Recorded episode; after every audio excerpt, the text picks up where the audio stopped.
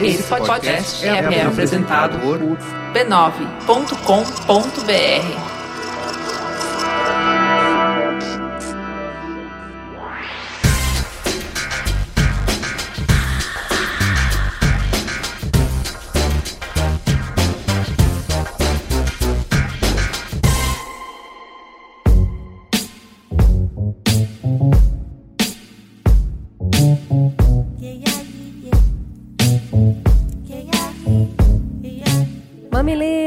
mamiletes, bem-vindo ao Mamilos número 27. Eu sou a Cris Bartz e essa é a Juva Lauer. E lá vamos nós mais uma vez. Vamos lá conversar com essa clareza, esse desejo de deixar tudo mais claro ou confuso e comentando o que aconteceu de mais importante nas redes sociais essa semana. O Mamilos dessa semana tem muita coisa. Vamos começar pelo som? Vamos, a gente vai ouvir Oxum. Não sei se pronuncia assim.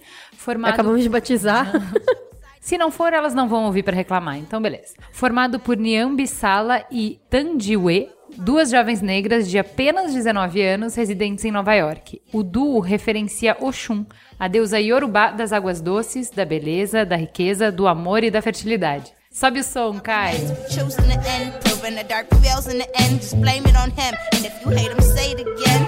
One, two, one, two. If you want to, it's your time to. This is for you, so let it all out. Before you two minutes are out. E beijo para Rio de Janeiro, onde o Pablo manda um beijo para Maria Clara. Ele te ama muito, Maria Clara. Para Irajá, no Rio de Janeiro. Juiz de Fora, em Minas. Santos do Bom, em Minas também. Manaus. Itabuna, no sul da Bahia. Ai, Itabuna tem umas praias. Niterói, Rio de Janeiro. Serra, no Espírito Santo. Mucuri, na Bahia. Altos, no Piauí. Olha, eu já falei. Ouvinte no Piauí vale por três, hein? Porto Alegre, não sei onde fica Porto Alegre. Tchê.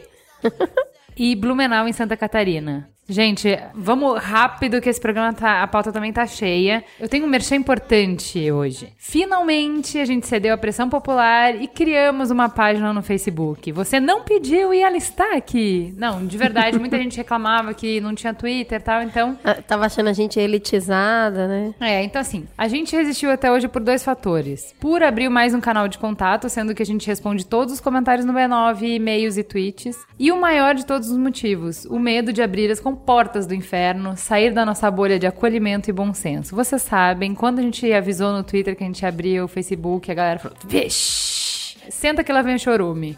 Então, por favor, entrem, curtam, compartilhem, participem, usem esse espaço para a gente continuar a discussão que a gente lança com o programa e sejam responsáveis pelos seus amiguinhos. É importante. Por que, que a gente resolveu arriscar agora? O ponto mais definitivo: a gente precisa saber mais sobre vocês. O Facebook entrega estatísticas da audiência sem a gente precisar pedir para vocês responderem uma pesquisa.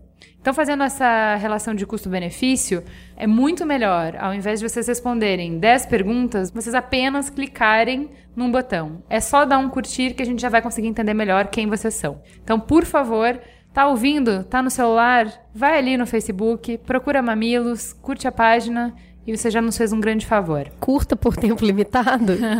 é, não sei quanto tempo vai ficar no ar. Vamos Mas aí. vamos nessa. É, outra coisa que é interessante é que o Facebook nos possibilita dar voz aos mamilos melhores ouvintes. Porque quando a gente começa uma discussão aqui, vocês nos respondem por e-mail ou no post do B9. Qual o problema? O que vocês falam acabam ficando só pra gente. A gente responde e fica uma conversa só entre nós. É legal que todo mundo tenha acesso a esse conteúdo porque vocês complementam bastante o que a gente fala aqui. Então, isso no Facebook a gente espera que dê mais certo, que vocês consigam interagir entre vocês. E também para aumentar o alcance do programa. Então, assim, se a gente coloca o conteúdo do Mamilos no Facebook, vocês conseguem compartilhar e, assim, gerar um interesse em pessoas que não consomem podcast, para elas conhecerem o programa e entrarem nas nossas discussões. É isso aí. E tem mais novidade essa semana. Conta aí. Uma novidade super importante. A gente conseguiu uma grande aquisição, um novo integrante para nossa equipe. Várias vezes a gente recebe e-mail e a galera fala assim: Ah, muito obrigada, equipe do Mamilos, sem saber que equipe do Mamilos é. Eu, Kive, né? Eu e o Caio Corraine, que edita o programa. Então, assim, a gente não tinha nenhuma ajuda e era muito puxado. E aí o Anthony Ravone se voluntariou para nos ajudar com essas correrias de pauta. E nessa semana já entrou na loucura para produzir produzir esse programa. Então, Anthony, seja bem-vindo, muito obrigada. Muito fofo, porque ele que se disponibilizou, assim, e a gente já tava pensando nisso, né? E aí, pai, ele falou, uai, tô aqui. e começou agora, vamos, vamos, vamos lá, vida longa ao estagiário. Nota do editor. Geralmente, quando acontece uma nota do editor, é, as chefas elas acham graça, porque elas não sabem. Eu não aviso que eu vou incluir aquele pequeno bloco para dar alguma contextualização, explicar alguma coisa, ou então avisar vocês de um spoiler, como eu fiz na semana passada. Infelizmente, não é o caso hoje. Eu preciso avisar vocês que nós tivemos um probleminha na captação do episódio dessa semana e com isso nós perdemos o TT. É, nós não teremos o Trending Topics hoje hoje e nós acabamos perdendo também a apresentação da Ju de um novo quadro do programa. Ele se chama Mamilo Cromado e eu espero realmente que vocês gostem tanto desse nome quanto eu, que é um quadro para destacar as campanhas e iniciativas que promovem a tolerância e tudo mais que a gente acha bacana e que vai de encontro com as nossas ideologias. É, essa semana, para iniciar o bloco, nós temos o filme do Dia dos Namorados do Boticário. E falando da peça, o que é importante enaltecer? Não foi um filme para internet, foi veiculado no intervalo do Fantástico e a empresa investiu uma boa grana para tirar essa ideia do papel. Isso é acreditar em um ideal. E para trazer ainda mais informações sobre esse assunto, a Ju conversou com o Rinaldo Gondim, que é o diretor de criação dessa campanha. Fiquem aí com o papo dos dois. A gente não reinventou a roda. Esse é um assunto, inclusive, que já foi abordado por outras marcas, né? É, eu acho que acho que a simplicidade e a naturalidade, como esse assunto foi abordado, é que justifica, em parte, o sucesso que a peça teve. Teve uma repercussão muito grande, mesmo num espaço de tempo muito curto. Mas a outra coisa também que explica essa repercussão é o tamanho e a qualidade da marca, né? Que está falando isso. Sim. Então, um grande mérito desse tipo de, de peça, sem, de fato, não está na criação, está no cliente de apostar nesse tipo de coisa, entendeu? Entendi. Agora, é sempre delicado. E é uma pena que seja delicado, né? É uma pena que é, no ano em que estamos a gente ainda fique com receio discutindo com profundidade coisas que deveriam ser naturais já, né? É o que torna a peça corajosa. Mas você entende o que eu estou falando? É uma pena a gente falar que essa peça é corajosa em 2015, entendeu? Sim, É concordo. uma pena, é Concordo. ridículo. O conteúdo na minha cabeça não é progressista, ele é contemporâneo, entendeu? Até porque eu acho que a propaganda ela não deve ser mais do que contemporânea. A, a gente não é artista, a gente está a serviço de venda, está a serviço de marca, a gente tem uma responsabilidade com um negócio muito grande, né? Se eu quiser expor as minhas ideias e defender as coisas que eu acredito, eu tenho as minhas ferramentas pessoais para isso. Sim. Quando eu estou trabalhando como diretor de criação de uma marca que tem um puto de um patrimônio, que tem uma baita verba em- na produção e na mídia de cada peça que ela faz, eu, eu não posso, nesse momento, ser pessoa física, né? Eu, eu- eu tenho que fazer tudo com risco calculado. Eu tenho que imaginar o seguinte, isso aí pode ter algum prejuízo para a marca? Claro que pode, né? Você mesmo acabou de citar um exemplo de um, de um mau concorrente do, do, do Boticário que está sendo penalizado por patrocinar uma- um conteúdo que tem a ver com o tema. E mesmo depois disso, o Boticário chegar e apostar nesse tipo de peça, é de fato um- uma decisão do cliente, pô, importantíssima. A propaganda, ela gera alguns danos, infelizmente, para a sociedade às vezes, e é bom que também, de vez em quando, ela permita que discussões sejam feitas para melhora, né? Para paz, né? Isso aí, gente. Vamos agora para a teta da semana. Bora.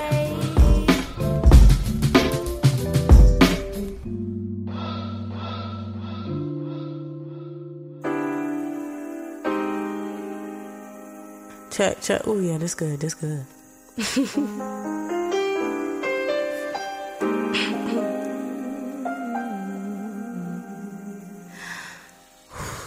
Estamos aqui hoje com Rafa Poço, advogado que trabalhou no Ministério Público por muitos anos, desde sempre ativista e assessor da campanha da Marina Silva. Boa noite, Rafa. Boa noite. E Arthur Catolini, advogado, professor, assessor jurídico na Prefeitura de São Paulo, ou seja, ele trabalha com o prefeito Gato. Vamos lá? Beijo, Haddad. Que tá fazendo doutorado em Direito Financeiro. Isso aqui é uma galhofa. Já perguntaram Já pra gente várias vezes por que desse beijo Haddad. Começou porque ele realmente mereceu muitos beijos no início do mandato e ele continuou. Entendeu? Eu falo E dele. agora é a um gente fala- vício, somente um isso. vício, apenas isso. Não tem A gente explicação. não consegue mais É um parar. hábito. É uma paixão, uma loucura.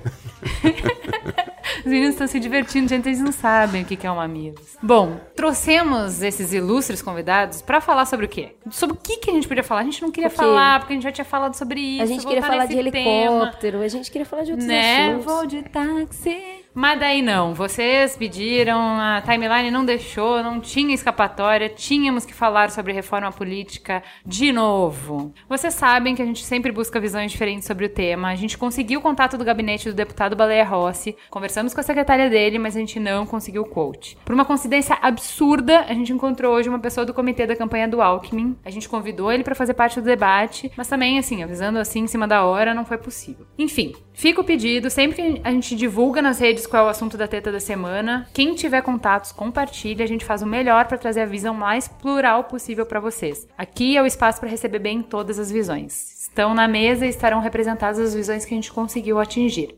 Faremos o possível para expandir e ampliar com as nossas pesquisas. Para começar, a gente vai trazer a participação especial do Maurício Moraes, que é jornalista, colunista da Carta Capital e foi candidato a deputado federal pelo PT. Ele atualmente é secretário de governo de Araçoiaba da Serra, em São Paulo. Fala, Maurício. Eu acho que uma reforma política que seria mais próxima da mais ideal, assim, é, seria uma reforma política que democratizasse a política, né? Porque a política, como eu estava falando, que a tradição política brasileira é muito patrimonialista, porque para você ser político no Brasil, você tem que ser rico, ou então se você é pobre, por exemplo, a história do Lula é uma exceção. A regra não é essa. Quem que são os deputados hoje que estão no Congresso? Quem que são os parlamentares? Se você for ver os nossos parlamentares, a maior parte do nosso Congresso, mais da metade deles são de homens, que a gente tem apenas 8% do parlamento é, é formado por mulheres. Mas isso, pouco, isso né? em todo mundo e, e, segundo o meu professor de política, nunca a política teve por muito tempo distante do dinheiro. Onde o dinheiro Não, vai, a política segue. Então, não sei se tem alguma, Não, eu- alguma regra que ia mudar isso, porque isso é uma natureza. Eu eu- é eu natural que quem tenha poder econômico tenha mais poder político, não? Eu acho que eu não vejo nenhuma reforma política que de fato revolucione isso, mas você tem como fazer um processo de mais democratização da política, entendeu? Fazer uma reforma política, por exemplo, que eu acho que é o que está em jogo no Brasil nesse momento, para quê? Para que seja mais as candidaturas sejam mais baratas, entendeu? Um deputado eleito no Brasil, a média que dos deputados eleitos são 5 milhões de reais.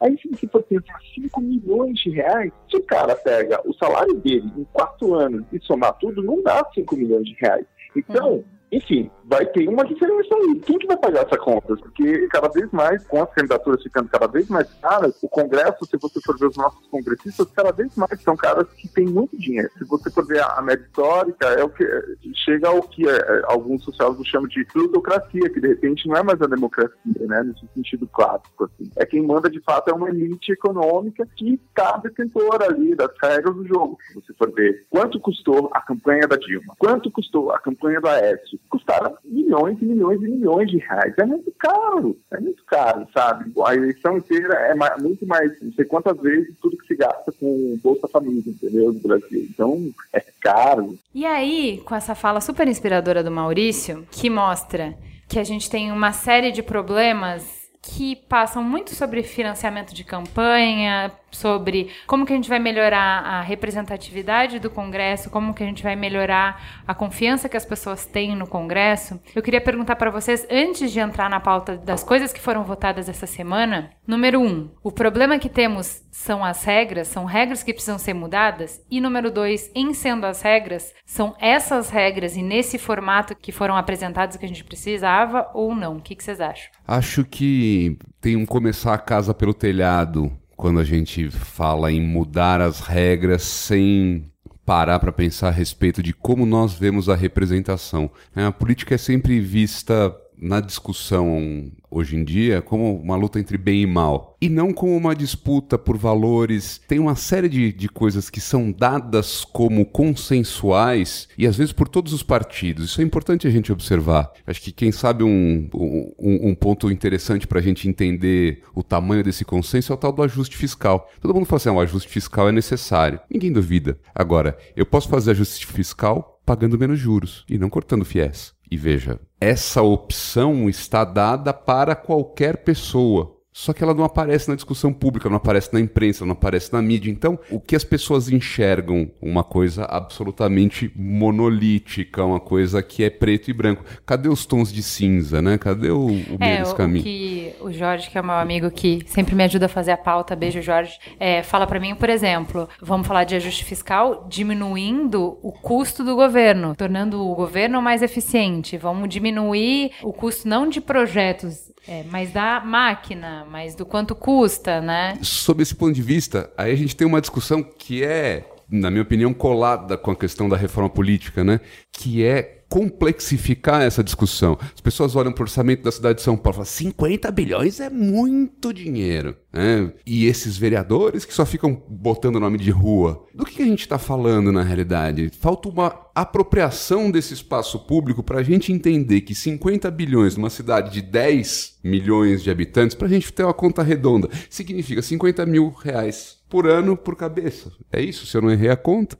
Então, 50 mil reais por ano por cabeça significa que cada um pode gastar 6 mil reais por mês, menos, para cada pessoa. Para tudo que a cidade tem que fazer, transporte, é, consertar rua. Não dá. Saúde. É muita. É, é pouco dinheiro. Se a gente pensar em cidades que são tidas como ricas, como Paulínia, como Barueri, elas têm muito mais dinheiro que São Paulo Per capita. per capita. E não tem condições radicalmente diferentes. A gente fala de pensar e repensar a política, mas a gente mata o Congresso. Por exemplo, pensa na, na- na pauta da eleição presidencial. A discussão do aborto, cuja importância é inegável, ela não é uma discussão que Concordo. tem que passar pela mão das presidenciáveis. É. É uma discussão de natureza primordialmente parlamentar. Só que o parlamento se esvazia e fica fazendo firulas. No campo municipal, fica aprovando o nome de rua. No campo federal, fica discutindo PEC de bengala, que não muda a vida de ninguém. Então, tem um pouco. O que, que é essa PEC da bengala? Eu não perdi essa. A PEC da Bengala é uma mudança constitucional que foi feita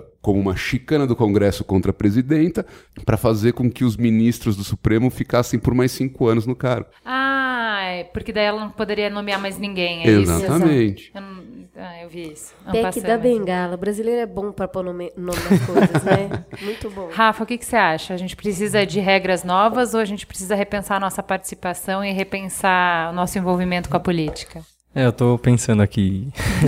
eu não consigo não fazer essas provocações, assim, né? Que é. Acho que a pergunta é boa como ponto de partida, assim, que é, as mudanças que estão propostas, eu acho, assim, as- a- o que está colocado como, entre aspas, reforma política, porque para mim reforma política não é um projeto. As pessoas, acho que, isso, acho que a primeira observação que eu faria é isso, né? A gente fala de reforma política como se fosse um projeto de lei que está escrito do começo ao fim, com tudo, com tudo bem claro, e aí que você tem que ser a favor ou contra. O primeiro ponto eu acho que é esse, assim, não existe uma reforma, não existe uma, não existe uma reforma política, não existe uma reforma política colocada para que alguém possa se colocar como a favor ou contra. Existem dezenas de projetos de lei que juntos poderiam eventualmente ser considerados uma reforma do sistema político, enfim.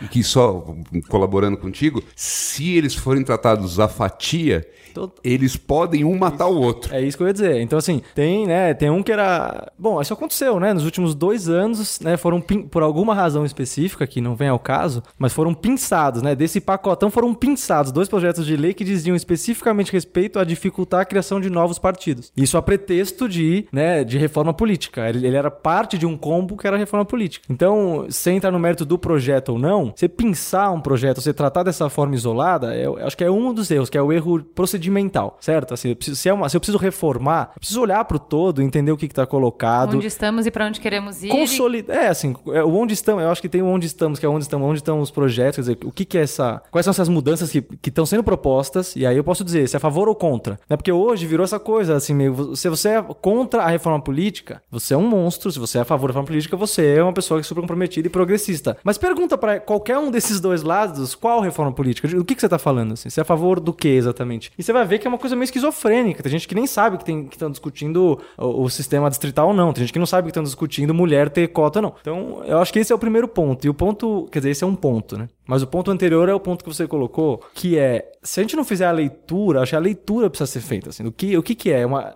o problema é eleição? O problema é a representatividade? O problema são os critérios para representatividade? O problema é o financiamento da campanha? Os problemas quais são? E eu acho que, francamente, assim, da maneira como as coisas estão sendo colocadas, os projetos de lei que estão aí, estão sendo votados, da maneira como, é mais a maneira que eu tô falando, não, tô entrando no mérito de nenhum. Eu acho que ela leva, é, assim, a uma esquizofrenia do sistema e a um, a um aprofundamento da crise, certo? Se a gente tem uma crise, e a gente pode assumir que é uma crise que também passa por uma crise de representatividade, a gente precisa entender o que está causando isso. E é, é curioso que as medidas que vêm sendo aprovadas, elas estão, em geral, voltadas a consolidar ainda mais o sistema como tal. Os partidos como instituições mais fechadas e mais fortalecidas e mais né, monopolizantes da, da política, da cidadania ou da democracia. Assim. Então, é um fechamento maior do sistema como ele é, aumentando o financiamento empresarial, né? Que é uma coisa que, enfim, precisaria passar por um, por um debate muito mais profundo, assim. Eu acho que é até filosófico você falar, meu. Se você recebesse dinheiro, Ju, você mudaria a sua posição? Mas não é uma discussão que tem que ser feita? Entender Sim, onde é que tá o problema. O problema tá que a gente não confia. Sim. O problema não tá na doação empresarial. Qual é o problema do empresário doar? O cara pode me doar o que ele quiser. Eu já recebi dinheiro de coisa. Eu não quero, eu não mudei uma vírgula do que eu acho. E vou fazer e digo antes que vou fazer. Eu fui pro Fórum Social Mundial uma vez, custeado pela Petrobras, o fórum, e o nome da minha oficina era Petrobras Assassina. E foi esse o nome da minha oficina. Eu fui lá para levar as denúncias de violação, enfim,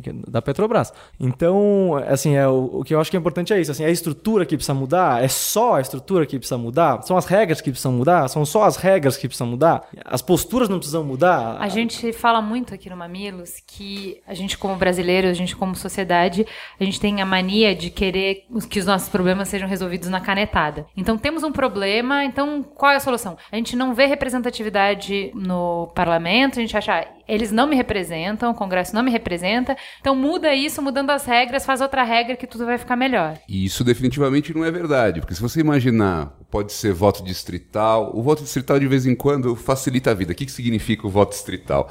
O voto distrital não do distritão. Vamos, então, esse, é, eu já ia fazer um parênteses. Olha a merda. Eu posso falar merda aqui? Pode, posso, né? Pode.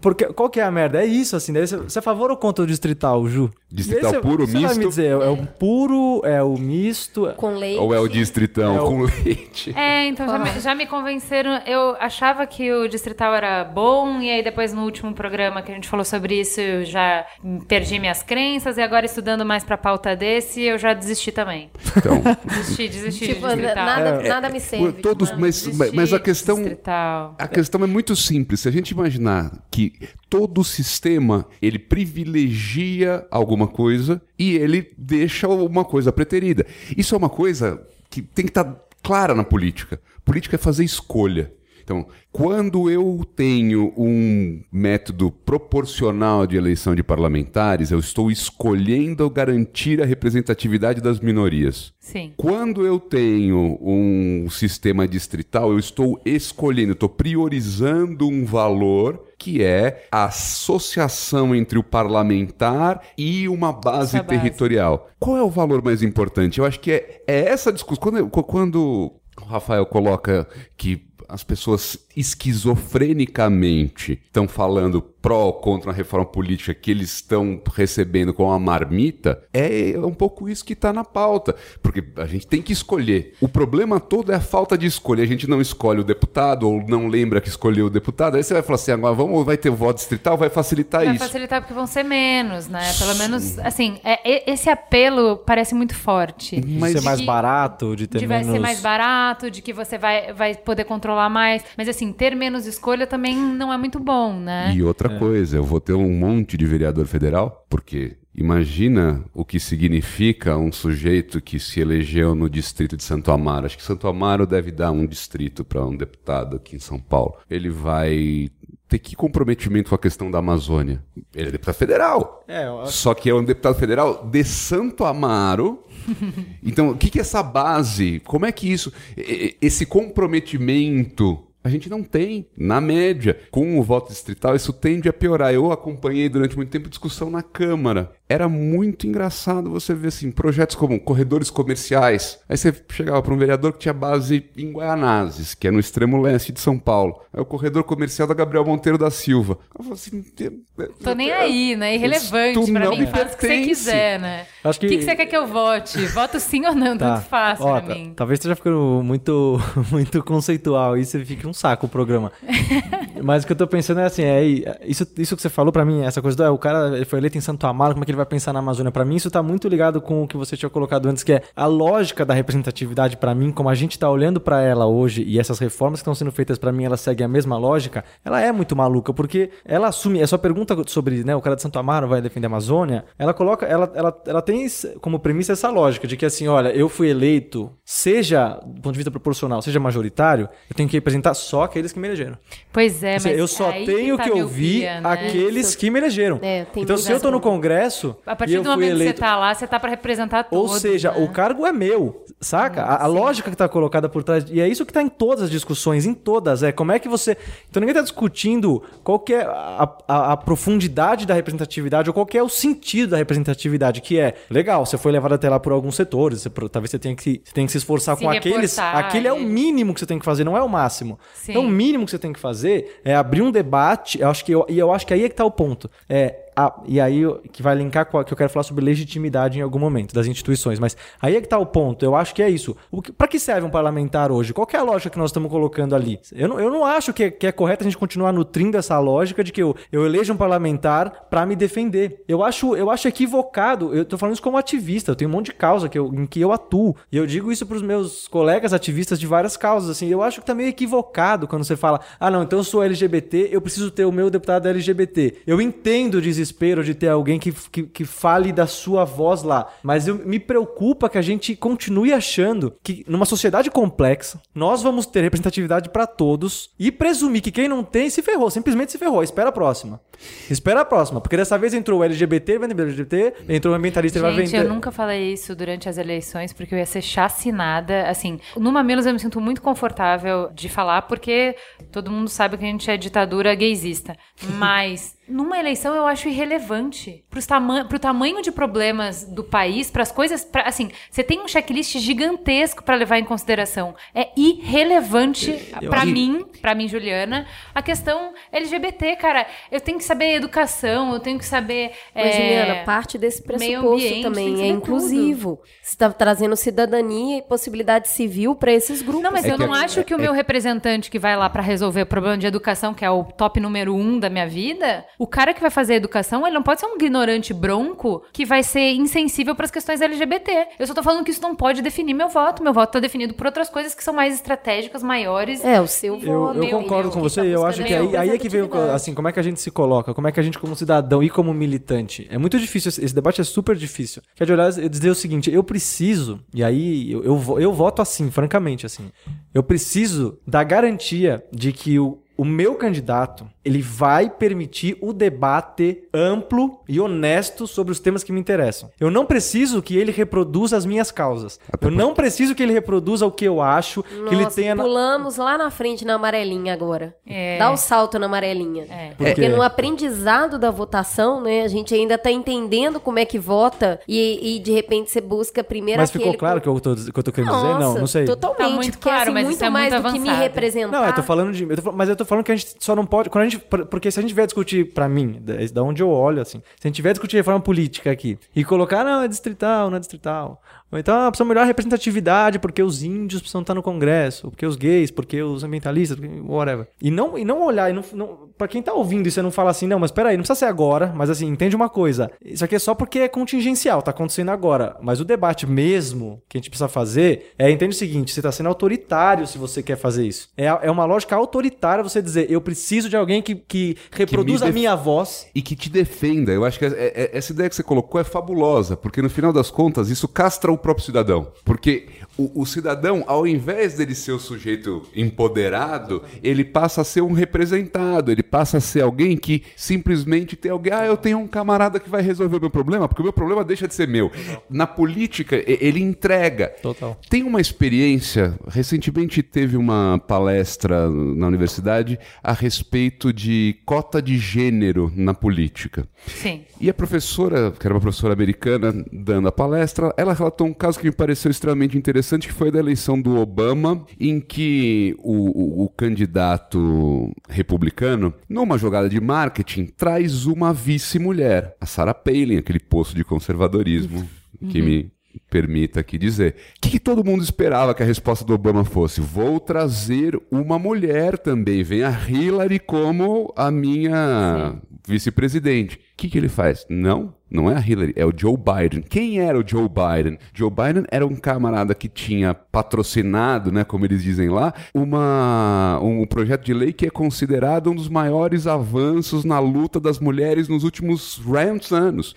E ele não é mulher, desde que ele nasceu. Só que ele participa da luta das mulheres. E não pode, mas ele não tem legitimidade. Ei, a questão da igualdade, e eu acabei pegando honrosamente outras Pegou o mamilo gravações, antes, né? peguei o mamilo antes, exatamente, sempre gostei. É, Até nisso eu tô no prejuízo. Tá?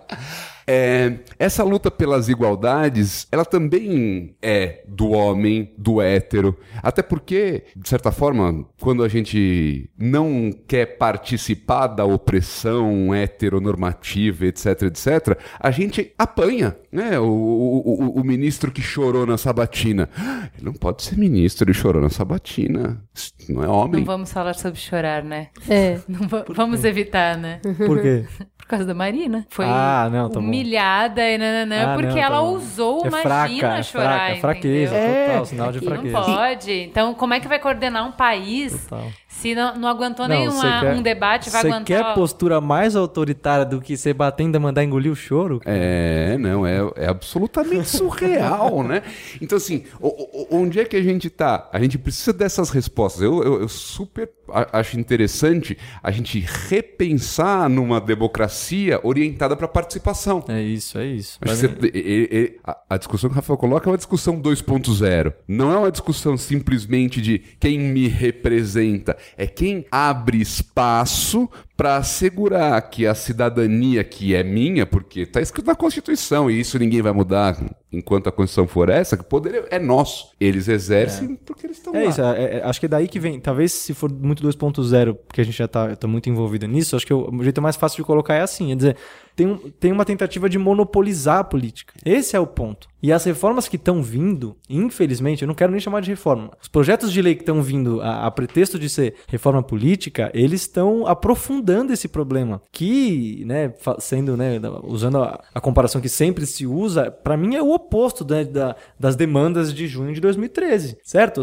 Os projetos que vêm vindo agora, eh, eles para mim estão ampliando esse fosso. Então vamos explicar. Vamos desenhar, porque a gente tá É muito complexo. etéreo. Vamos, vamos trazer para a realidade ponto por ponto. Primeiro ponto. A questão de representatividade, ela é discutida de maneira direta na primeira projeto de lei que foi colocada para votação, que é a questão do distritão. Então, vou resumir para vocês como que é hoje. Eleição de deputado federal e estadual proporcional. Para ser eleito, o candidato depende não apenas dos votos que recebe, mas também dos votos recebidos pelo partido ou coligação. Vocês vão lembrar que no programa de protesto, o Iassuda falou que o meu voto, se eu não elegesse o meu deputado, ele ia para coligação. E eu quase infartei, porque eu não tinha noção de quem era a coligação do meu deputado federal. Me fudi.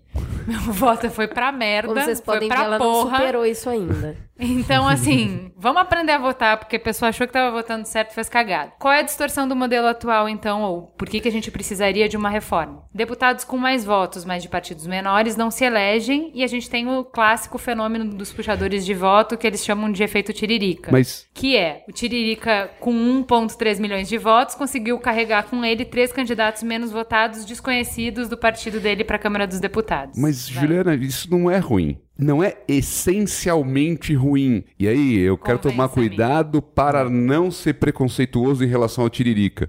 Porque. Fez um bom trabalho depois. Não, né? e não é, só- e Não, não é só isso. Não é dizer só que- isso. que É um cara como que ele é um nordestino, palhaço. Um cara que é um nordestino, que não tem as habilidades intelectuais mais aprimoradas do mundo e é palhaço, não representa o brasileiro? Não entendo isso. E Isso tem- Pra mim, o negócio sempre me gerou um certo desconforto. Você dizer que ele, ele não é uma figura que. E tem mais que que isso. ele- Ele. Mas, gente, peraí. Mas, É, não, não mas é peraí, assim. o representar, quando eu falo que representa, eu não quero, por exemplo, que tenha um publicitário lá, eu não quero que tenha uma mulher que gosta de John Mayer lá.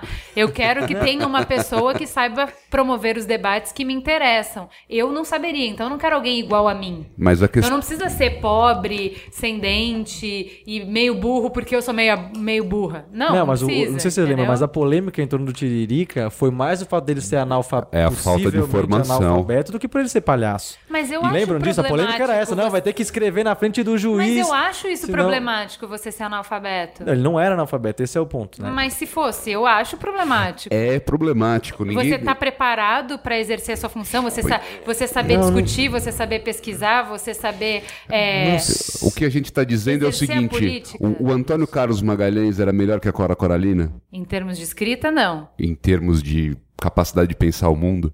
Não. Então, por que a Cora Coralina não poderia ser deputada, ele podia ser senador, governador e tudo mais? Porque quando a gente descredencia o Tiririca desse jeito, a gente está desvalorizando. E aí a gente está numa perspectiva de eurocentrismo, de uma cultura, o correto e o errado. Quando a gente lembra, a Cora Coralina, para mim, eu- eu- quem sabe é o exemplo mais gritante disso, porque não é só a língua. Quando a pessoa faz poesia, ela consegue enxergar o mundo de outro jeito, né? Eu- pelo menos me parece. E aí, à medida em que a gente deslegitima esses saberes da Cora Coralina, do Patativa da Saré e desse pessoal que tem essa cultura da prática, o que a gente está dizendo? O jeito certo de fazer esse debate não é o cordel. É só o congressual. E aí eu diria para você, então vamos fazer a República dos Bacharéis. Então só nós, advogados, que dominamos o meio de produção das leis, que sabemos porque ouvimos que Bismarck disse que as leis são como as salsichas, são muito boas, mas não queira saber como elas são feitas. Então, não é um debate entre entendidos. né? Eu escuto os meus alunos dizendo assim: eu estudo cinco anos para entender as leis e de repente vai um analfabeto lá e vai fazer as leis. É, porque isto chama democracia. Esta velha chata que de vez em quando atrapalha a nossa vida, deixa tudo mais demorado, deixa tudo mais truncado. Todas essas questões que, que ele coloca, pô, os caras fatiaram. Fatiaram por quê? Porque tem interesse, porque cada um puxa de um lado. Qual que é o problema de ter interesse? Nenhum. O problema é não jogar na clara. O problema é a falta de honestidade. Tá, vamos voltar pro distrito. Tá, não, só Então- uma coisa, volta, na, na- discussão do distrito mesmo, que eu queria te falar. Eu acho é isso. Então, o- você tá colocando o Tiririca como esse exemplo, e eu tô concordando que ele é um exemplo de uma distorção que pode acontecer no sistema atual, certo? Você Isso. pega um cara que vai trazer muito voto e ele vai carregar, eventualmente, algum lixo junto com ele. Sim. E eu acho que. Acho não. assim, existem várias soluções pra isso. Entre elas, mudar o sistema e passar pro distrital. Mas não é a única, tem várias. A- acabar com a isso- coligação é um dos, é um dos aspectos. O que, que acontece? Às vezes você tem alguém. O, o- o caso do Tiririca, para mim, tem um problema que é um problema de representativo. O Tiririca não representava um projeto político. Agora, se você tivesse uma pessoa. Imagina o que, que o Roberto Freire, que é um sujeito a quem eu tenho várias críticas, mas o que o Roberto Freire fez quando ele veio para São Paulo? Ele quis se colocar no maior estado da federação, em termos de população, como alguém que ia ser esse puxador de voto. E ele queria fazer três, quatro com ele. Ele queria ser o Tiririca.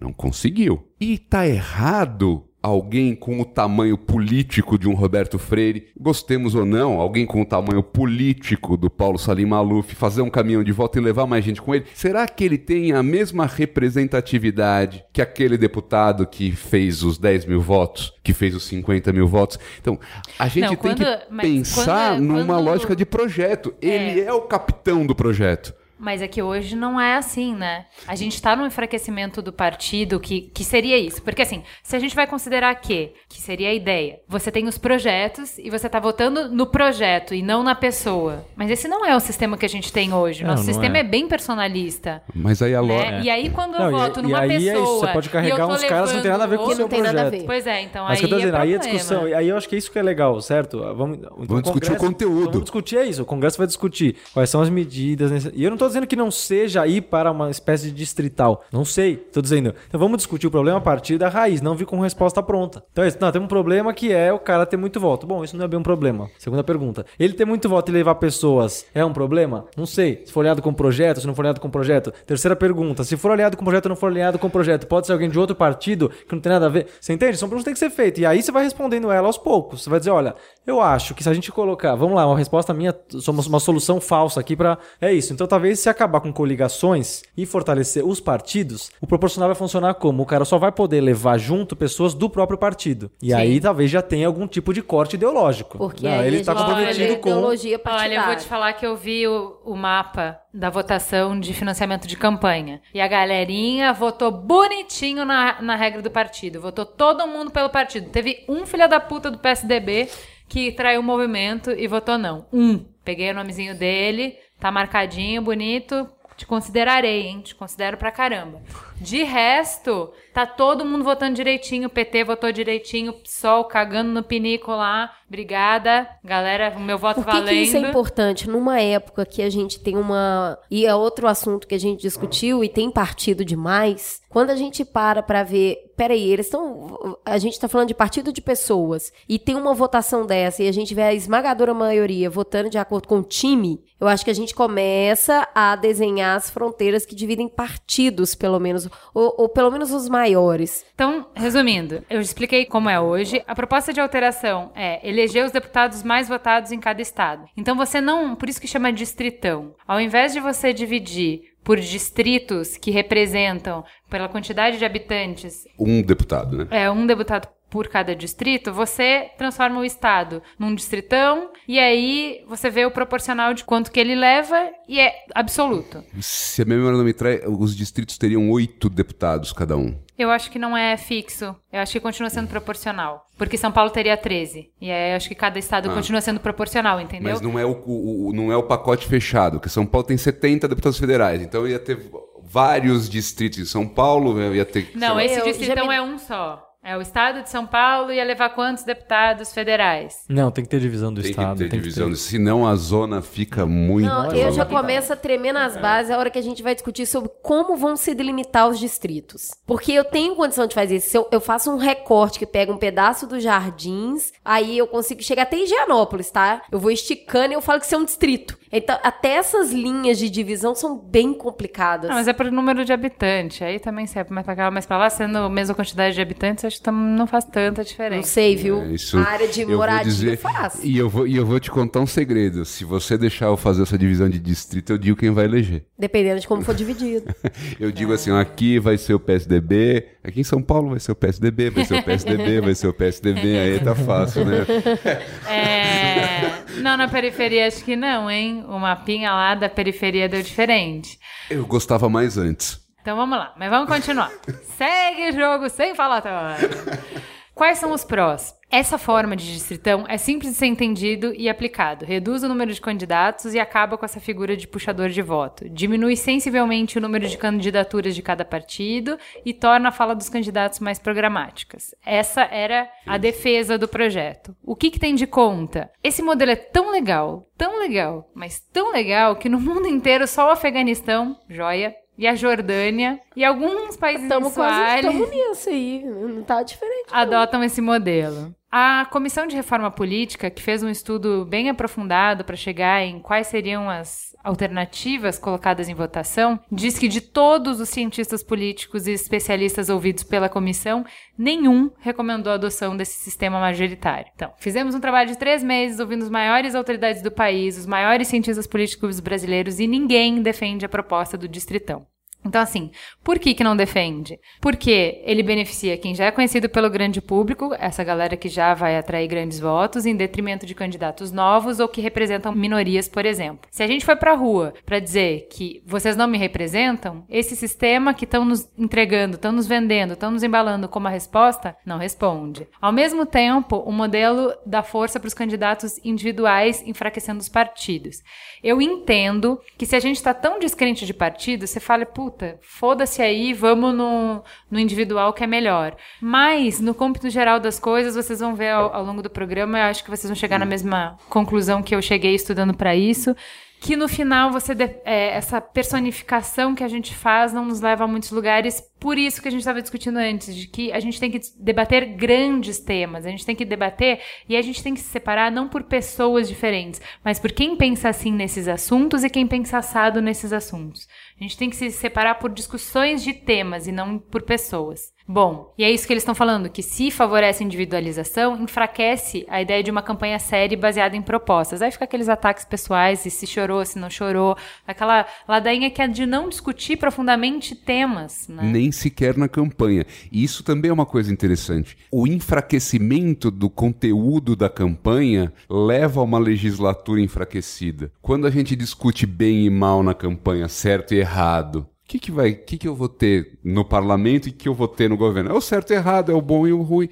Então, de novo, a gente cai na mesma fala do começo. Qualquer forma é ruim quando o piloto é ruim. Não tem forma boa. Ah, O distrital misto, que é o sistema alemão, que tem distritos, cada um elegendo um deputado, e tem uma parte dos deputados que é eleito a partir de listas estabelecidas pelos partidos. Por isso que ele é misto. Exatamente para contrabalançar esse efeito do voto majoritário de, de acabar com as minorias. ignoradas. Funciona muito bem na Alemanha. Ah, funciona na Alemanha, mas por que, que funciona na Alemanha? Porque tem uma discussão que dá suporte a isso. Né? a gente coloca o certo e o errado, o bom e o ruim, como se eles fossem uma panaceia. Absolutos, não, e não são. Outro, outro problema desse sistema. Hoje, você perde muita representatividade. Hoje, por exemplo, é o que eu estava falando como negativo, mas hoje só se perdem os votos em candidatos cujos partidos não elegeram ninguém. Então, assim, por exemplo, eu não elegi meu deputado federal, mas ele, esse voto foi para alguém. Tremo de pensar em quem, mas ele foi, tá? Ela não vai esperar nunca, gente. Eu, nossa, Então, eu, tô, assim, com- eu tô numa curiosidade. É. Eu, eu votei no Maurício. Eu votei no Maurício. PT. Esquizofrênica, né? Aécio. Aécio, PSOL e PT. Esse foi meu voto. Voto válido, inútil. Ela vota saltou- em pessoas, não em partidos. É, isso aí. Eu sou toda errada, gente. Tô tentando aprender. Tô tentando. Ó, Então, assim- Certo e errado não sai dela, cara. É muito forte É muito forte. Daqui a pouco você vai falar que a gente tá muito menininho aqui também, né? Tá muito Mas eu menininho. nunca mais eu pedi pra vocês abrirem a- o vaso de, Ouvido vidro de de... de azeitona. azeitona. Eu Já tô é, melhorando. já é um ganho. A minha luta é por evoluir, tá? Então, o que acontece? Com esse sistema, o voto válido inútil salta de 6% para 64%. Ou seja, 64% das pessoas vão desperdiçar seus votos. Então, isso, isso eu acho que é um. Isso cria uma crise de representatividade. Exato. Então, mas assim, Acentua por que, que eu tô uma falando? crise de representatividade. Exato. Quando você vai pra rua e fala isso não me representa, aí o cara fala, puta, vamos você quer uma reforma política? Toma o que te mandaram. E fala distritão, agora vai resolver não sei o quê. E aí você começa a entender o que, que tá envolvido. Fala, porra, mas não era bem isso que eu queria, sabe? Não foi isso que eu pedi. Problema. Número um, a gente não sabe nem o que pedir, porque a gente nem entendeu direito qual é o problema. Então, o que vocês me entregam, como é que eu vou saber se é isso que precisava ou não? Muito importante é, que eu preciso falar. Se você aplica essas novas regras para a eleição passada, preste atenção, menos de 9% das cadeiras mudariam de dono. Ou seja, é, o atual sistema já dá conta, na sua larga maioria, de que os mais votados sejam os eleitos. O chamado fenômeno tiririca é uma pequena exceção, não é a regra. Então podemos dizer que o distritão está propondo resolver um problema que praticamente não existe. Exato. Mas, gente, calma, relaxa, que não passou. Foram 210 votos a favor, 267 contra. E o presidente ficou muito putinho, porque ele fez boas manobras para conseguir aprovar, ele tinha certeza, isso era Eu não é, sei se ele uma tinha prova de certeza poder. não, tá? Que ele ia... Eu, eu não sei se ele... Porque eles fazem essas primárias, né? Tem o quadro eu não do sei Frank se ele lá tinha na tanta parede, né? certeza que ia passar, não. Eu acho que ele tava meio assim... É, Se ele não tivesse certeza que passava, ele não deixava ir a votos. O presidente da Ele forçou, Câmara ele forçou, manda. ele forçou a votação. Eu Ele fiquei meio manda assim, porque tanto. como a diferença foi muito grande do que era necessário, eu falei assim, não é possível que ele tenha sido tão prepotente. Eu acho Olha, que gente, ele... Então, eu acho que falar tem daquele coisas- texto, porque você citou o texto, você leu o mesmo texto que eu li, que fala da confluência do interesse dos deputados com o interesse da população. Não foi esse texto que você leu? Porque você citou exatamente a fala que assim, a gente fala de interesses como sendo é essencialmente uma coisa ruim, que os deputados protegeram interesses, mas todo mundo age por interesses. O problema é quando eles não são claros, eles não são Ele- é, Postos em debate. Isso, Porque exato. aí é um pouco a discussão que o Rafael trazia. Eu quero alguém que garanta que o debate que eu quero ver feito seja feito. Eu não quero alguém que me proteja. Eu quero alguém que garanta o meu espaço. Porque eu ocupo espaço, eu sou grande. Eu sou o cidadão, eu sou o dono da, da bagaça toda. Da bola. Eu sou o dono da bola, exatamente. E, e- e, de certa forma, é essa discussão que a gente escamoteia quando a gente fica falando que o deputado isso, o deputado aquilo. Agora, tem um desafio aí, né? Porque isso também toma tempo. Isso também exige que você tenha uma leitura profunda das coisas. Isso exige que a gente pare para entender ah, o que que significa fazer superávit primário. Qual é o efeito de cortar o FIES para o desenvolvimento nacional? Como é que eu faço para equacionar as contas e parar de pagar juros? É, eu posso ir além um pouco? Posso tentar aprofundar o problema? Como é que eu governo?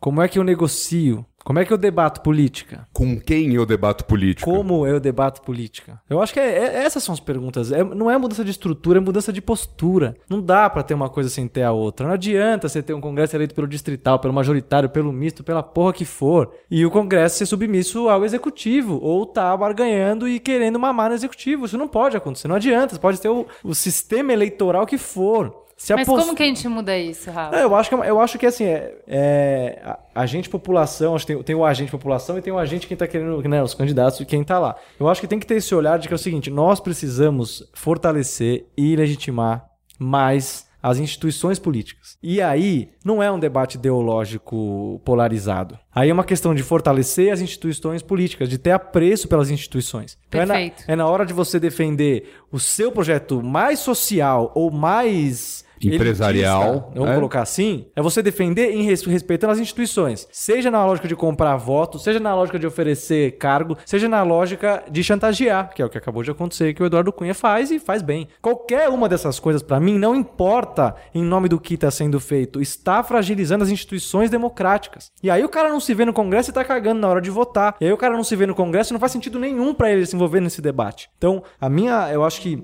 o que me angustia um pouco é isso, assim, a gente, e aí a polarização que se cria, né, do bem e mal, do, né, do, do coxinha e do, e do Real. progressista, Petralha. é, do, do Petralha, essa coisa, ela impede que a gente de- ache um ponto, que é o ponto de contato. É preciso que tenha um ponto de contato. Nós estamos falando de democracia. Se a gente está falando de democracia, a gente está falando que tem que existir um ponto de contato entre o diferente. E o ponto de contato mínimo tem que ser o debate, o diálogo, e ele se dá como? Em instituições que funcionem de forma democrática. E então eu- o Congresso tem que funcionar de forma democrática. O cara pode ter uma posição absolutamente diferente do outro, mas ele tem que respeitar as instituições para que o cidadão olhe e diga: pô, eu perdi, hein? Não era isso que eu queria. Eu aqui, classe média X, eu queria outra coisa. Mas aprovou isso e aprovou porque a minha instituição ela é séria, ela funcionou, porque a sociedade, a maioria, queria isso, foi consultada, foi ouvida de forma certa, foi informada de forma certa, não foi manipulada, seja na campanha, seja depois na hora de querer aprovação de projeto com propaganda oficial. Então, pra mim é isso, assim, é uma mudança de postura. Eu fico um pouco.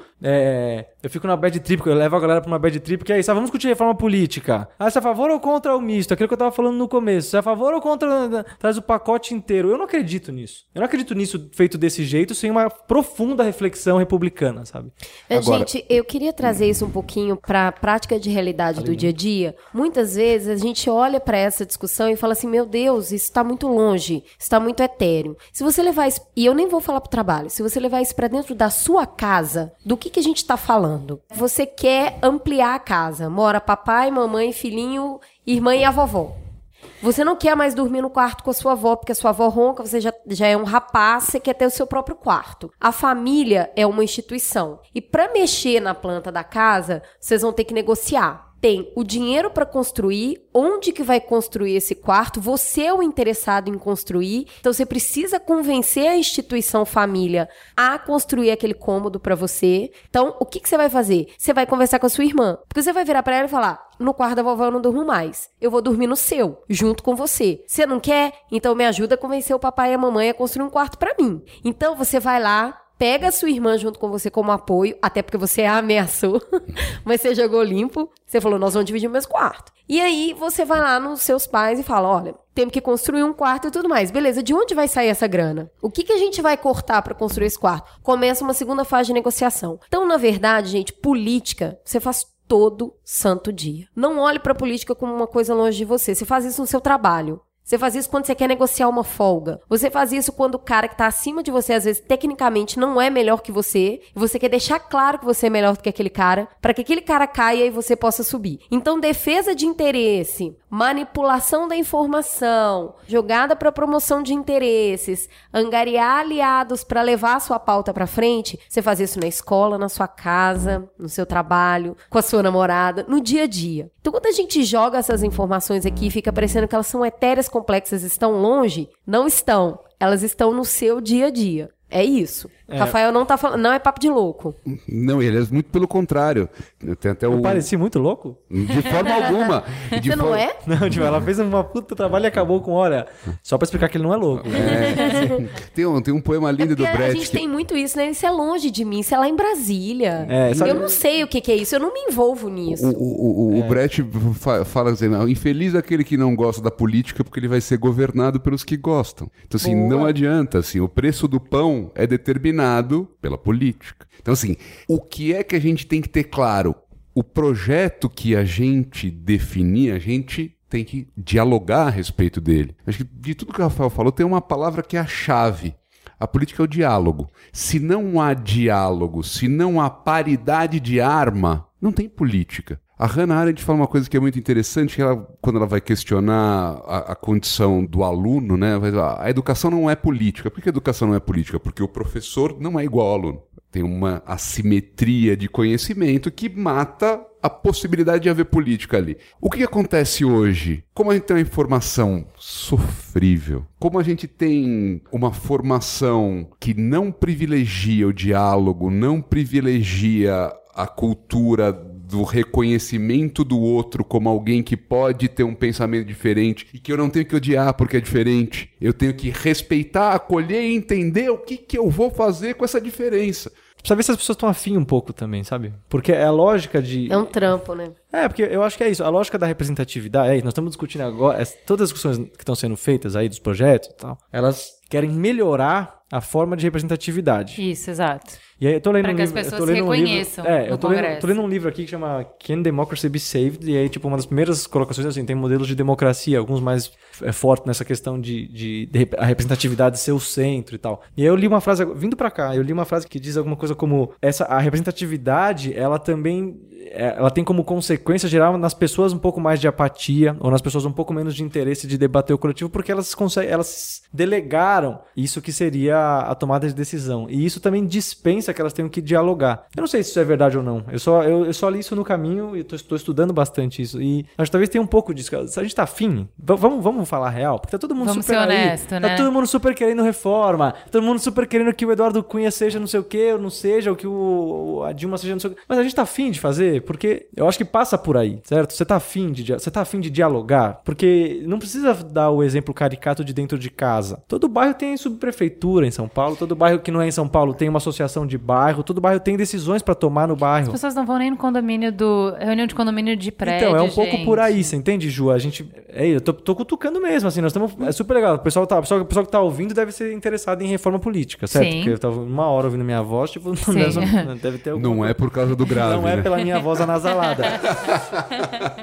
Mas é, eu acho que é um pouco isso, assim, fica o, o que, que você tá, qual, qual, qual o papel que você tá disposto a ter nisso aí que a gente chama de democracia? É, eu, eu vou me atrever a puxar um pouco sobre o financiamento de campanha e já explico por quê. Boa. Eu falei de uma lei que foi é, rejeitada, que não aprovou, e agora eu preciso falar de uma que foi aprovada para vocês entenderem assim. Por que, que isso é relevante, fa- discutir financiamento de campanha? A maioria dos casos de corrupção no Brasil envolvem doações de campanha, como o Mensalão, a Operação Lava Jato e a CPI dos anões do orçamento. Então, essa é uma das maiores demandas que veio das ruas. A gente tá farto dessa corrupção que é vista como endêmica, que é vista como. Não dá para acreditar em nada que você fala se a premissa zero zero, é que você já tá roubando. Tipo, antes da gente conseguir discutir modelos de país e escolhas, blá, blá, blá, você tem que ser, você tem que ser honesto pra sentar na mesa comigo. E a gente tá falando assim, no Mamilos a gente fala muito sobre a premissa da inteligência e da boa fé. De você não achar que o outro, que não pensa como você, automaticamente é burro ou tá mal intencionado. Só que essa premissa de boa fé fica impossível se você já sabe que o cara tá roubando. Então, assim, é passo um, isso era muito importante. Por que, que isso é relevante falar de financiamento de campanha? Porque as campanhas são excessivamente caras, como o Maurício bem falou. Em consequência, a gente tem uma influência muito grande do poder econômico. Para cargo majoritário, como presidente, governador e prefeito, a influência é grande, mas até não é determinante. Mas para cargo proporcional, que são os parlamentares, o poder econômico é determinante. A regra é quem tem dinheiro se elege. Quanto mais dinheiro, mais garantido que se eleja. Por isso, então, que eu tô falando que os movimentos populares de junho carregavam cartazes dizendo vocês não nos representam. Porque isso cria um poço entre a classe política e a sociedade. E aí tem um gráfico aqui que é, de todos os é, deputados da, que a gente elegeu, você tem 273 representando o empresariado, 91 representando os sindicatos, 160 representando é, ruralistas, 15 representando ambientalistas, 79 representando bancada de saúde, remédios, farmácias e tal, é, farmacêuticos, né? É, 69 os grupos de comunicação, 66 evangélicos. Então, você tem um, um, congresso que não representa exatamente a sociedade, mas representa quem tem dinheiro para conseguir chegar lá. Quem tem dinheiro ou quem tem organização, né? Não necessariamente uma coisa e outra andam juntas. Agora, é muito dinheiro. E, sob esse ponto de vista, eu acho que tem uma coisa extremamente interessante para a gente pegar, que a gente não tem o hábito de custear a campanha.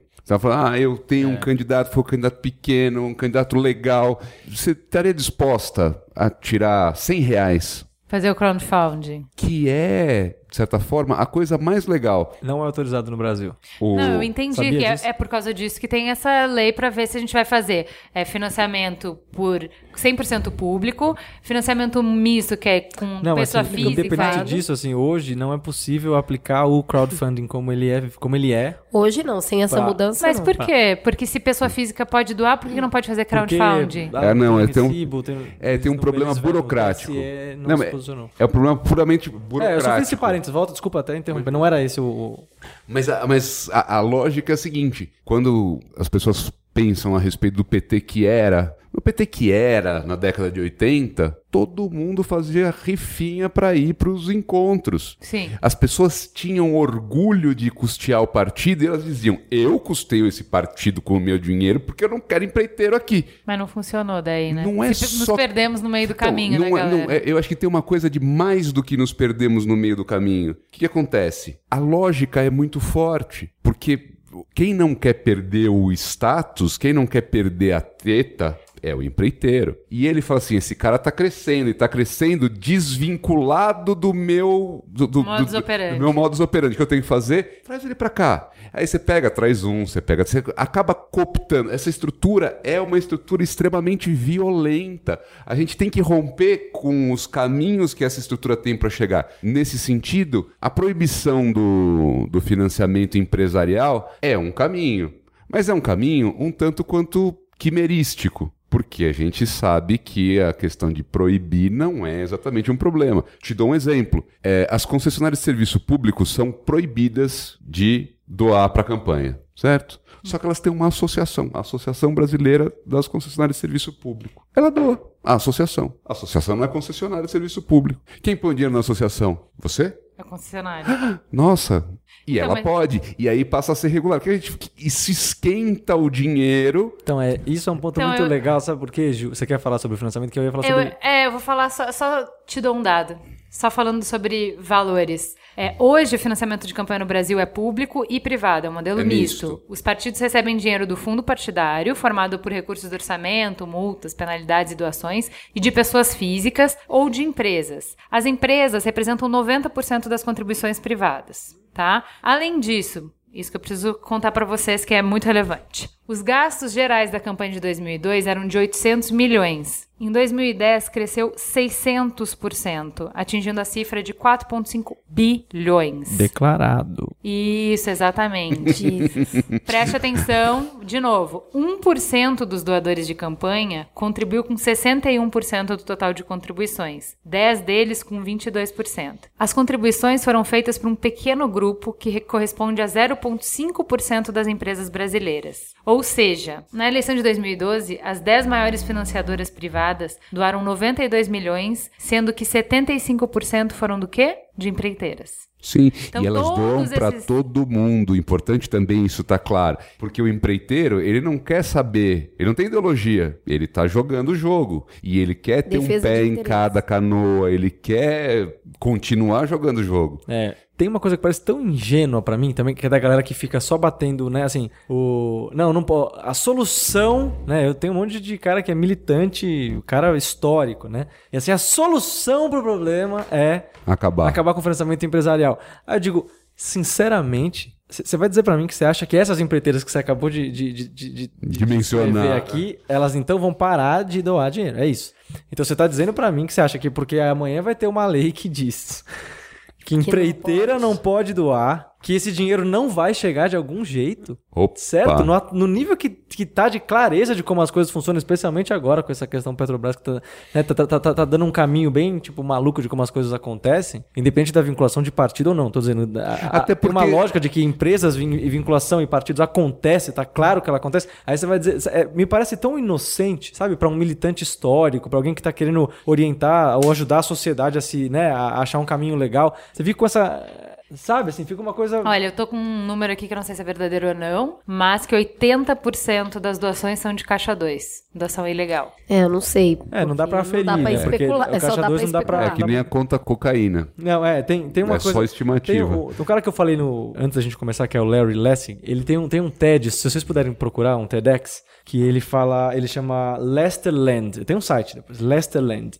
A gente coloca Já ouviu falar? aqui. Não. Não. Assim, ele, o que, que ele fez? Ele fazendo esse mesmo, mesmo cálculo que você apresentou aqui, só que para os Estados Unidos, assim, quantas pessoas doam, quantas empresas doam e quanto em, em número de pessoas isso significaria. E aí chegou a um número lá que assim, quem financia as campanhas, né? que- então, ou seja, quem está representado depois de uma eleição nos Estados Unidos é a mesma quantidade de pessoas que se chamam Lester nos Estados Unidos, 150 mil pessoas. Então ele diz: poderíamos chamar os Estados Unidos de Lesterland.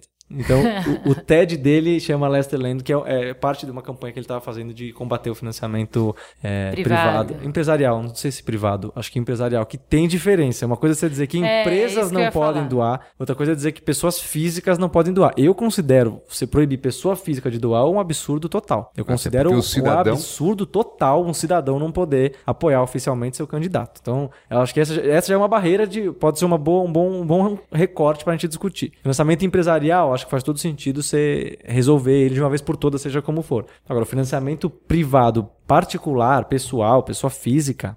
Talvez tenha que ter limite, talvez tenha que ter É, eu acho algum... que vale a pena a gente entrar nessa discussão para as pessoas entenderem por que sim e por que não, porque foi aprovado. Né? Ainda tem duas etapas, tem que ser aprovado de novo na Câmara para ir para o Senado e ser aprovado em duas votações para o Senado. Mas na primeira instância já ganhou. Então o que, que isso significa? Quem é contra o financiamento empresarial fala que a empresa que doa recebe de volta, para cada real que ela doa, ela recebe de volta R$ reais em obras superfaturadas. Então, aí eu já faço um parêntese. O problema é ela doar? Ou o problema é você não ter acompanhamento das licitações? Fala aí, meu amigo do Ministério Público. O problema é você não ter acompanhamento das obras públicas que são superfaturadas? Ou o problema na eleição, na doação da campanha? É, só, desculpa aprofundar. O problema é você não ter participação na hora de escolher quais são as obras que vão ser feitas, você não ter fiscalização e controle social das obras que estão acontecendo, se elas eram prioritárias ou não. É, é- é pior do que as obras Em si. que, que estão paradas ou que envolvem corrupção, é aquelas que não deviam nem existir. E aí tem uma outra discussão que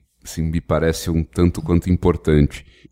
Vige uma premissa de que obra pública tem superfaturamento. Isso é um negócio absolutamente complicado. Trabalhei muito tempo fazendo licitação. E o negócio é o seguinte: como é que eu que estou do outro lado do banco, porque eu estou do outro lado do banco com frequência, eu faço a licitação, eu recebo cinco propostas, seis propostas, sete propostas, oito propostas, dez propostas, eu pego e escolho a mais barata. Você fala, mas essa está mais barata, está super faturada. Escuta, e, e, e você não tem uma empreiteira? Por que você não, não, não, não, apresenta uma proposta mais barata? Ah, mas espera, pra ter o corrupto tem que ter o corruptor? Não, Mentira. Então, o que acontece Não, mas é o não é seguinte... só isso também, é que não, não se coloque como, como sendo o padrão, talvez, né? Porque você tá falando de você fazendo isso. Não, eu- É claro que, assim, existe o padrão, existe... Eu, eu, eu, eu, eu lançaria aqui uma aposta. Não existe nenhuma concorrência com maldade sem que o mercado banque a maldade.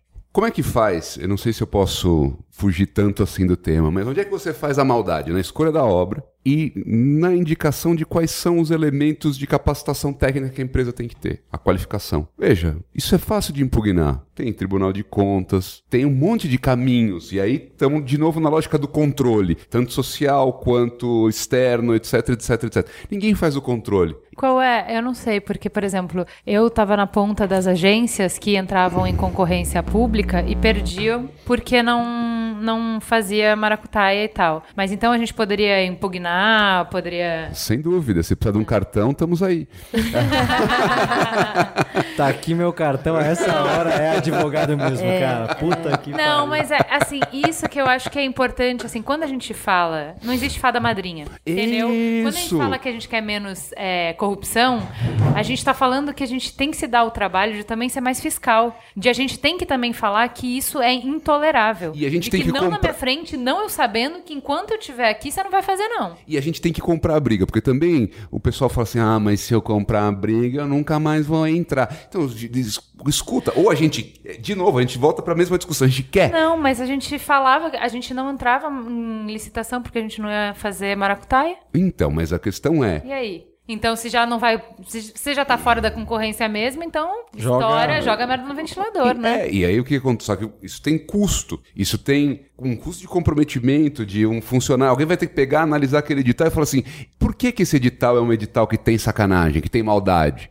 Onde é que tá? E aí eu vou dizer pra você, como quem analisa o edital, eu não sei achar, porque a maldade, onde é que é? A maldade é na engenharia. E aí tem uma desgraça. Não, cara. A maldade é sair no meio mensagem o resultado da concorrência quando não entregaram os envelopes ainda.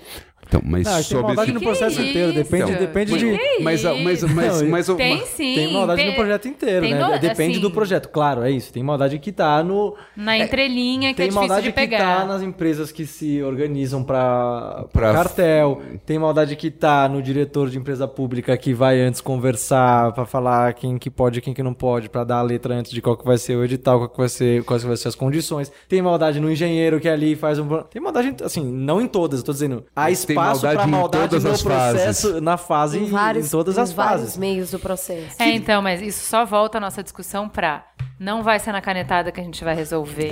de forma nenhuma. Não vai ser mudando as regras que automaticamente as coisas vão se resolver, mas vale entender um pouco melhor sobre essa regra especificamente que foi aprovada. Ainda tem outras três instâncias, como eu falei, mas especificamente o financiamento de empresas para campanha foi aprovado. Então eu falei da primeira questão, que no meu entender já derrubamos. Primeira coisa contra. A segunda contra, que impedir que empresas é, doem é vital para impedir que as organizações tenham mais influência sobre o governo que o cidadão. Serve também para acabar com as relações promíscuas entre empresas, partidos e candidatos. Uma promiscuidade que promete se transformar em condição da democracia e da governabilidade, sob a alegação de que não é possível se eleger sem o apoio das empresas, ou de que o Brasil seria ingovernável sem o aliciamento de representantes do povo por meio de contribuições em dinheiro. E aí, Rafa, eu entendo quando você fala assim: olha, o fato de eu deixar uma empresa me financiar não quer dizer que eu deixo ela ser dona da minha voz. Eu falo, este é o meu programa de governo. Me apoie quem quer isso. Eu já estou falando que eu vou colocar isso em prática. Se você tá vindo, saiba, eu, eu tenho compromisso público e está escrito. Oi, galera que não escreveu compromisso público. é exata- né? é, Oi, galera que não escreveu. essa é uma discussão importante, né? Vamos lá, mas vamos lá, mas tudo bem, vamos pensar.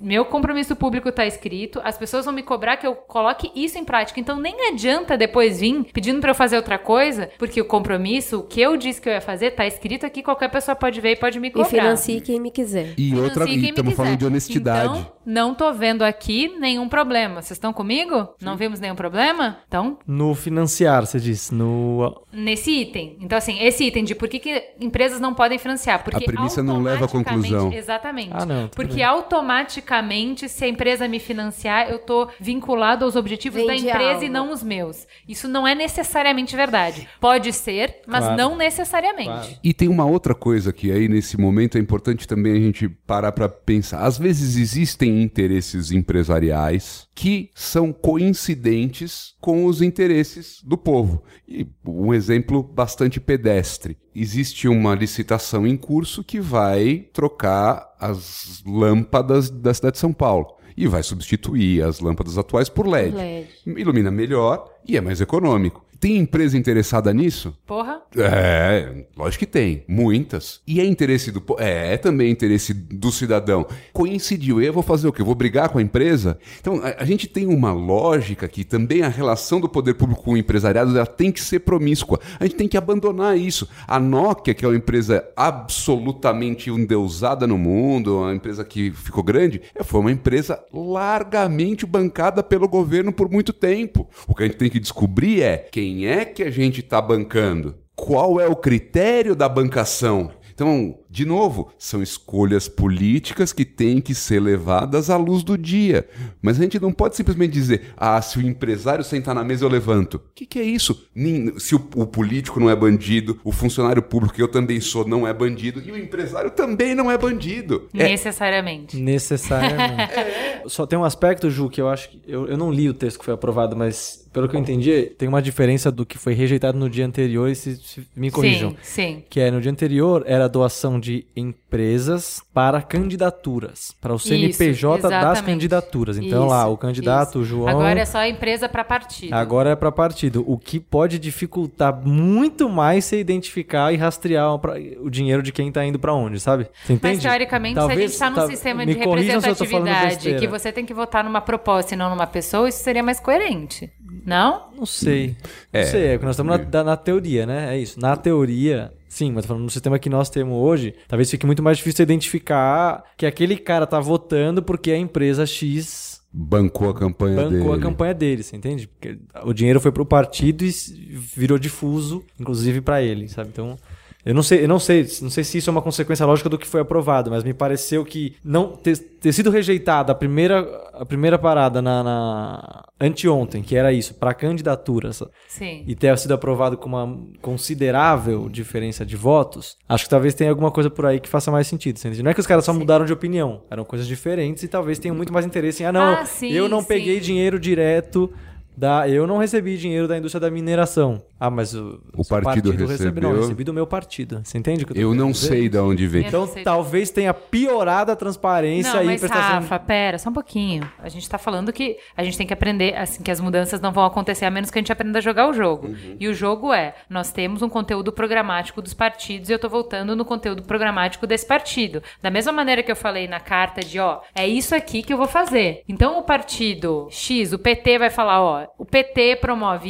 isso, isso, isso. Quer votar em deputados federais do PT, você tá dando dinheiro pra isso. Todos os a, a bancada votando junta. Então, mas Quando isso- tiver isso é eleição de hipotético, tal isso é coisa, a hipotético. bancada do PT que foi é, patrocinada por XYZ vai votar de acordo com o que já disse que ia votar. Então, mas isso é o hipotético. A prática a gente sabe que não funciona assim. Isso que eu tô dizendo. Se, se a gente conseguir fortalecer e dar densidade ideológica pros partidos de novo, tá, isso que você tá falando faz sentido. Eu tô financiando o projeto que tá representado por X parlamentares. Hoje, isso não, isso não, isso não acontece. Seja pela forma como entra a coligação, se não é coligação, se o cara.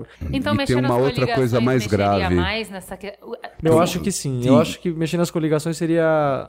Mais, mais Porque efetivo. isso ainda vai ser votado essa semana ou semana que É, vem. talvez assim, entende? O cara que na coligação não leva tempo de TV, não leva recurso pra- na, na campanha, sabe? Sabe, assim, coli- coligou, mas não leva, não leva vantagem, ia continuar do mesmo jeito, assim? Você ia continuar com essa coisa como funciona hoje? Você coligou, você mantém o tempo de TV TV que você tinha. Legal, é um candidato só, entendeu? É um partido só. Coligou é um, é um, é um tempo só. Você entende? É isso que eu quis dizer antes quando eu falei do distrital, no distrital, assim. Proporcional tem um monte de problema hoje. Tem. Mas e se mudasse uma coisa ou outra? Você entende? Sim. E se não tivesse a putaria na hora de se candidatar, porque você soma o tempo de TV, aí você coloca os dois com um pouco de recurso que vem dos dois, você coloca e ele elege mais um. E se não tivesse isso? Mantém proporcional, mas separado. O seu partido tem que defender uma coisa, o outro defende. Coligou, não soma. Não soma o tempo de televisão, que isso é uma coisa que também. eles é fabulosa. Pra- Pra quem é candidato é muito importante. E tem uma outra coisa que a gente tá deixando por trás do pano que me parece também importante. A gente associa muito a, a postura do parlamentar ao voto no plenário. E eu vou dizer pra você que do trabalho do parlamentar, da importância que ele tem pra vida pública do país, isso é 10% da bagaça toda. Ih, não sabia.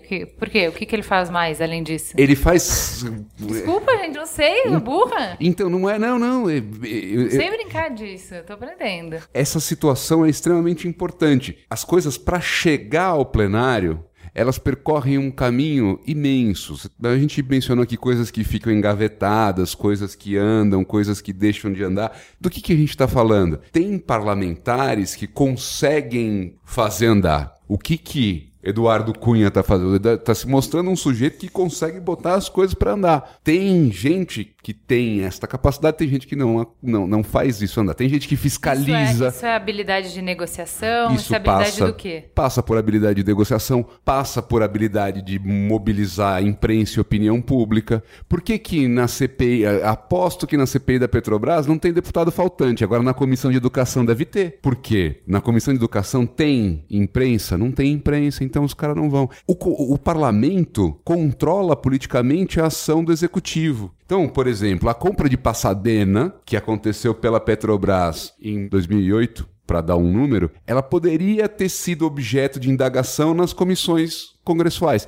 Por que não foi? Não foi porque controlar, quem é que quer saber da usina de Passadena até a usina de Passadena virar um boom? Então, o que que acontece? Você pega um, eu vou citar um exemplo nominal porque é uma figura muito interessante, que é o exemplo do Ivan Valente. Nesse tempo ele ainda era do PT e ele fazia uma. Ele fez um plano de educação paralelo antes de sair o plano de educação que o Fernando Henrique fez. Então é, era chamado do plano, de educa... plano Nacional de Educação da Sociedade. Na linha do que o Rafael estava defendendo, o trabalho que ele fez foi lindo. Como projeto de lei, é inconstitucional, não serve para nada. Mas ele foi um camarada que abriu uma avenida de debate extremamente importante. E veja, tem erros, tem acertos, mas dessa vez ele fez um golaço que a gente não pode deixar. E o que, que ele aprovou? Ele não aprovou nada. No final acabou tendo. Ganhou. Ele perdeu a discussão, ganhou o plano de educação do, do governo na época, que era o plano de educação do Fernando Henrique, e ele não aprovou nada. Ele votou contra. Ele foi o petralho obstrutor de votação. Então, isso é uma coisa. Pensa, por exemplo, na coisa da falta d'água. Então, temos falta d'água em São Paulo. A Comissão de Recursos Hídricos e Saneamento, tem uma comissão assim na Assembleia, ela fez o quê a respeito disso? Convocou quem? Sabe, o Congresso pode convocar gente. Quando que a gente vê a convocação de autoridade no Congresso ou na Só pra CPI de corrupção, só. só para CPI quando tem holofote, Clamor, clamor, só quando tem clamor. Então assim, a gente tem que desfazer o, o Congresso Nacional não pode ser o tapete vermelho do Oscar, porque cada vez que ele se transforma no tapete vermelho do Oscar, a gente perdeu já, porque quem pauta e aí a gente vai falar de reforma, quem sabe 3.0, porque quem pauta hoje é a mídia. A capa da Veja define a pauta do Congresso. E isso é muito poder para um camarada só. Né? Então, assim, ainda mais quando é um camarada que tem interesses um tanto quanto específicos e só não enxerga quem não quer. E todo o resto fica perdido. É muito empobrecedor a gente discutir este cenário todo a partir de uma perspectiva tão pequena. Até porque eu ousaria dizer o seguinte: nas votações importantes, esse quadro de partidário, grosso modo organizado, ele vai se repetir. Especialmente nos partidos mais estruturados. Vai aparecer o PSDB vota em bloco, o PT vota em bloco, é, o Demo vota em bloco, PMDB. PMDB. Não. Não, mas o PMDB, o PMDB, E aí, e aí, o? PMDB é um estudo antropológico. Isso aí é uma outra questão. Isso não é um partido político, né?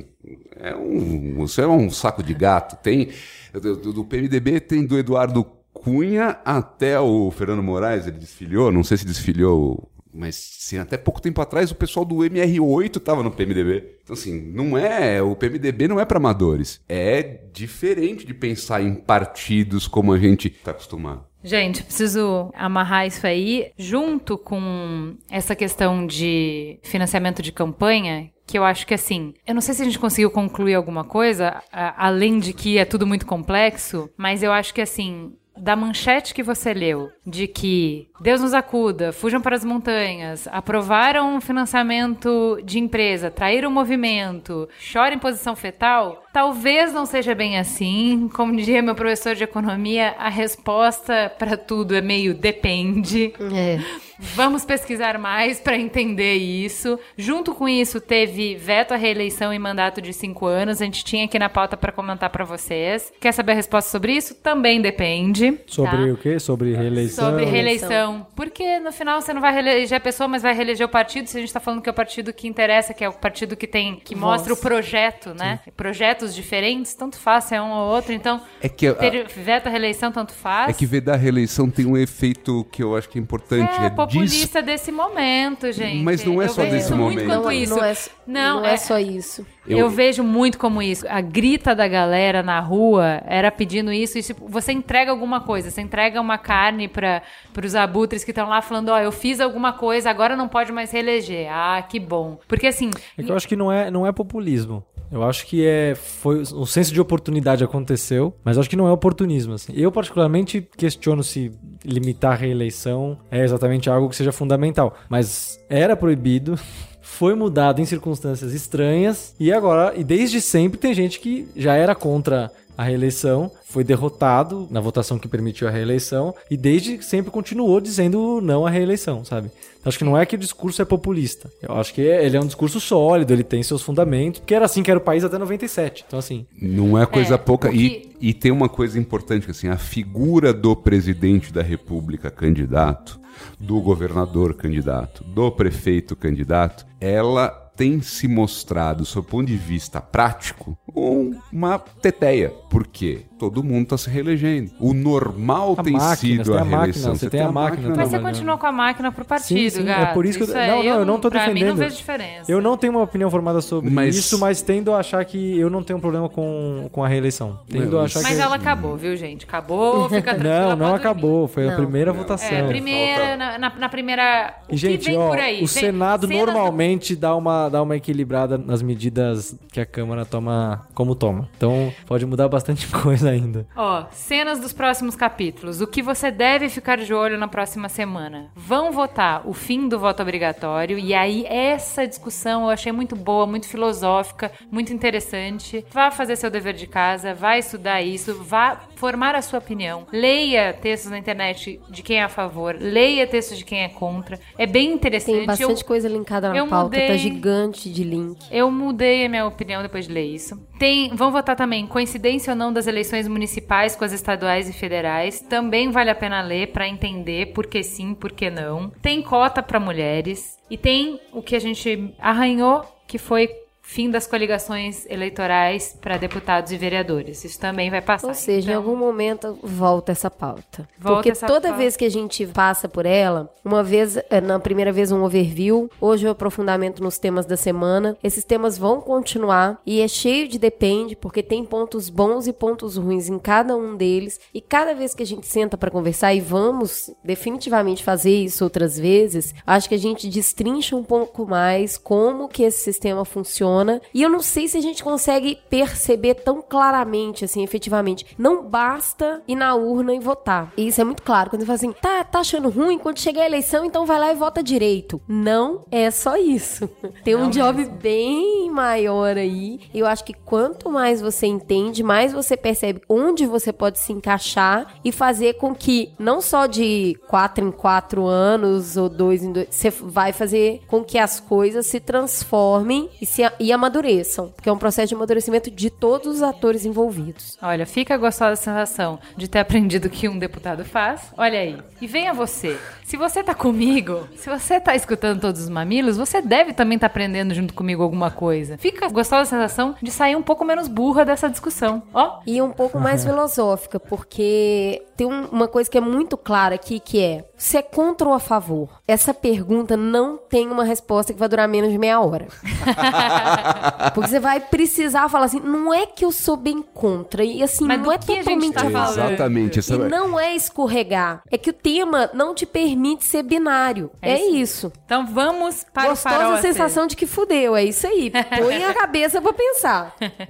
Vamos para o farol aceso.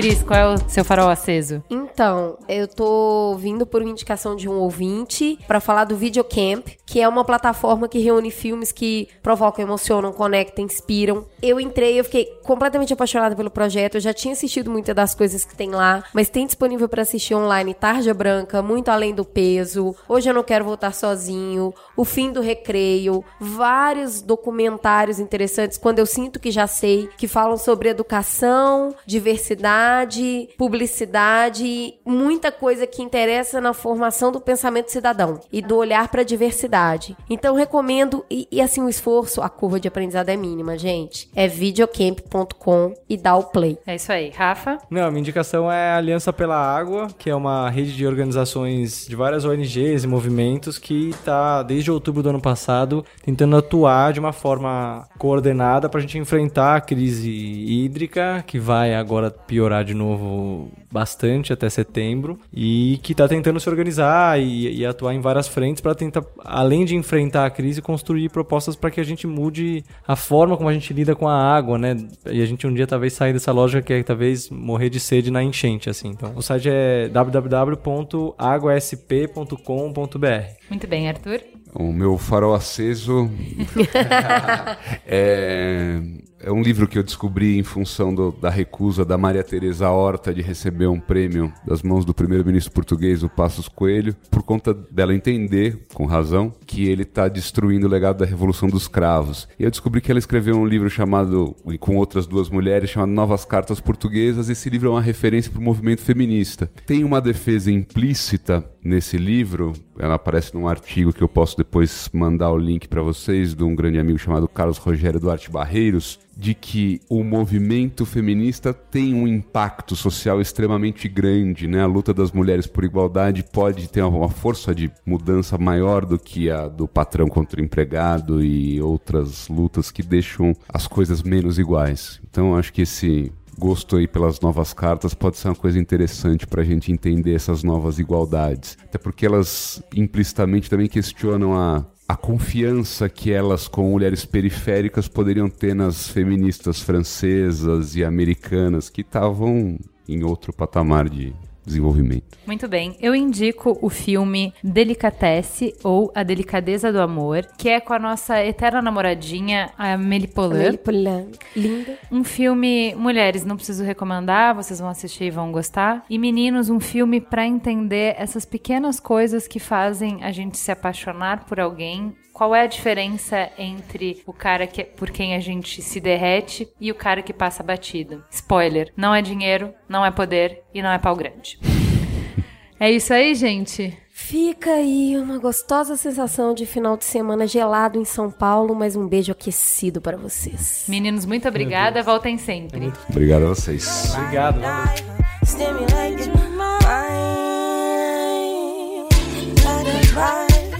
die. Stimulate your mind, mind. I got vibe, huh? Oh, that ride or die, huh? Stimulate your mind.